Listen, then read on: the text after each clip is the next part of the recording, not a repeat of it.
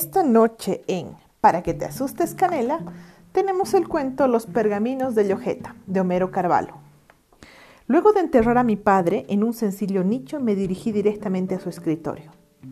Me encontraba obsesionado por descubrir qué había causado esa angustiante expresión de terror impresa en su pálido rostro. Antes debo aclarar que yo no vivía con él desde hace muchos años, debido a su pasión por las ciencias ocultas, afición que lo llevó a abandonar a mi madre cuando yo apenas tenía 10 años. Por mis esporádicas visitas a su casa, un antiguo edificio situado en el enigmático barrio de Llojeta, y por referencias de mi progenitora, conocía de sus investigaciones. Sabía que los últimos 15 años los dedicó a escribir un libro que se titularía Fantasmogénesis, algo así como un tratado sobre el origen de los fantasmas y otras entidades sobrenaturales. Sus investigaciones lo llevaron a Europa y Estados Unidos en busca de datos que aporten luz a sus escritos, haciendo de él un hombre hermético, soterrado en sus antiguos libros y objetos extraños, hasta convertirlo en un anafrodita, alejado de todo placer mundano. El escritorio, al que nunca tuve acceso los días de visita, era un cuarto amplio con ventana a la calle. Llegué hasta su dormitorio la mañana siguiente a su deceso y vi a mi padre aferrado a los barrotes de su cama. Tenía la boca abierta como paralizada en la mitad de un horrendo alarido y sus ojos parecían no querer mirar nada.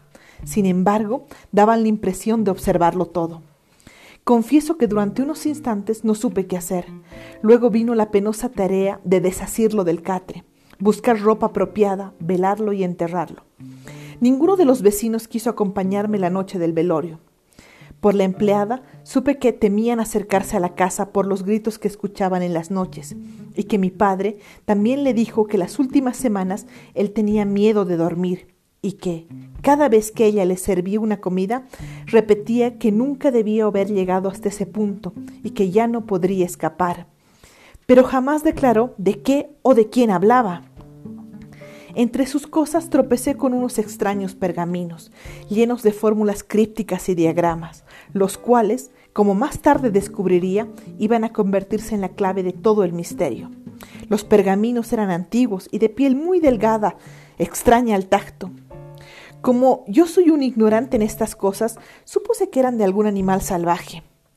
En las páginas del Fantasmogénesis, manuscrito al que me remitiré de ahora en adelante para relatar y tratar de ordenar lo que realmente ocurrió.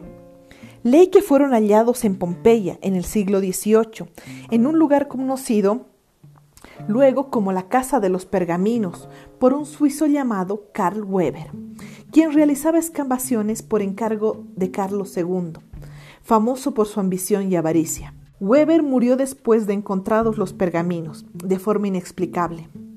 Los médicos que lo atendieron dijeron, para salvar su responsabilidad, que las exhalaciones gaseosas que provenían del subsuelo de la casa causaron su muerte. Su ayudante desapareció con los pergaminos, perdiéndose durante décadas.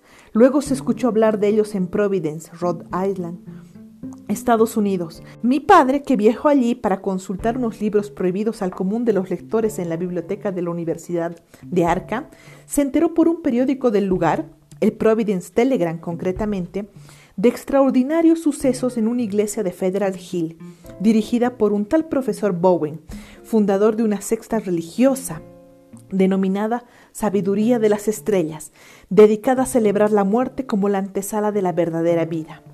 En ese barrio, Federal Hill, desaparecieron personas y se habló entre la población de ritos satánicos en honor a seres luminosos cuyos nombres ya se han borrado de la memoria del resto de la humanidad. El mismo periódico, continúa el párrafo del manuscrito, informa que en mayo de 1877 las autoridades, coaccionadas por el público, disolvieron la secta, muchos de cuyos miembros abandonaron súbitamente la ciudad. Averiguando entre los descendientes de la gente de Providence y hurgando entre los periódicos de entonces, mi padre había llegado a la conclusión de que muchos de los discípulos de Bowen huyeron hacia América Latina. Por un golpe de suerte, o quizá porque ya estaba decidido por los primeros engendrados malignos que se encuentran en el umbral de la entrada a nuestro mundo, textual de la página 75 del Fantasmogénesis, mi padre dio con la pista de uno de ellos aquí en la ciudad de Nuestra Señora de la Paz. De regreso al hogar, un antiguo amigo, el profesor Pérez Mamani, estudioso de los callaguayas y de sus múltiples conocimientos en medicina, le trajo informes de un sórdido personaje extranjero que habitó hasta los primeros años del siglo XX en el barrio de Llojeta. Siguiendo el texto, leo transcripciones del periódico La Razón de principios de siglo, enumerando extrañas muertes en el solitario y marginado barrio de Llojeta. Por estas anotaciones sospecho que no fue casual que mi malogrado padre decidiera vivir en los mismos parajes. Más adelante confirmé mis sospechas al leer que la casa que él habitaba, adquirida con el producto de la venta de unas tierras en el altiplano, era la misma que abandonara misteriosamente un gringo obnubilado por la noche y sus secretos en el año de 1910. Al mes de trasladarse, las agüichas le reclamaron por vivir en la casa, abandonada por años, que gozaba de una siniestra fama, asociada a gritos y extraños olores, incluso estando deshabitada. Los ancianos contaban que por los años que vivió el gringo, conocido como Mr. Hasper, se vio caminar a un enano barrigón elegantemente vestido y que todos supieron que el anchancho, maléfica divinidad Colla, había sido invocado por alguien y los yatiris advertían una especie de vertiente maligna que concluye en la casa de Mr. Jasper. Contaban que todos los muertos de aquellos años fueron despojados de su hachahayu, su alma grande, llegando inclusive a desprender las huellas de las partículas de su alma alejada en los objetos de uso personal a través de los años.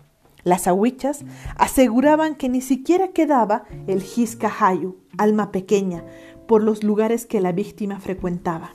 De estas observaciones, mi padre concluía que el tal Mr. Jasper había descubierto la forma de prolongar su vida absorbiendo la energía vital de los seres humanos. Un vampiro de almas que no necesitaba tener cerca a su víctima, bastaba con invocar a los homónculos o a las divinidades aimaras malignas para realizar su propósito. Los pergaminos, según las investigaciones de mi padre, contenían la fórmula para invocar a estos seres, tarea que él se impuso descifrar con la ayuda de manuscritos encontrados junto a los pergaminos en el mismo cuarto de la casa que compró y en el que me encuentro sentado sin poder dejar de leer, atrapado por las palabras. Por su tratado sé que mi padre se resistió a convertirse en un vampiro de energía humana lo que determinó su horrenda muerte, constituyéndose en una voluntaria expiación de sus pecados. Ahora me arrepiento de haber iniciado esta desesperada búsqueda. Sé que ha llegado muy lejos y aunque yo no lo quiero, una fuerza superior, transgresora de todo principio, me obliga a invocar a los seres de la noche interpretando los signos de los pergaminos. Es algo difícil de definir como la oscuridad misma. Ya siento destrozar mi fe y esa horrible ambición por poseer la inmortalidad penetra en millones de pedazos por todos los poros de mi piel, invadiéndome una implacable desolación. Sé que estoy en el umbral de mi desgracia, que soy parte de un siglo que se reinicia y que se me va algo más que la vida en ello.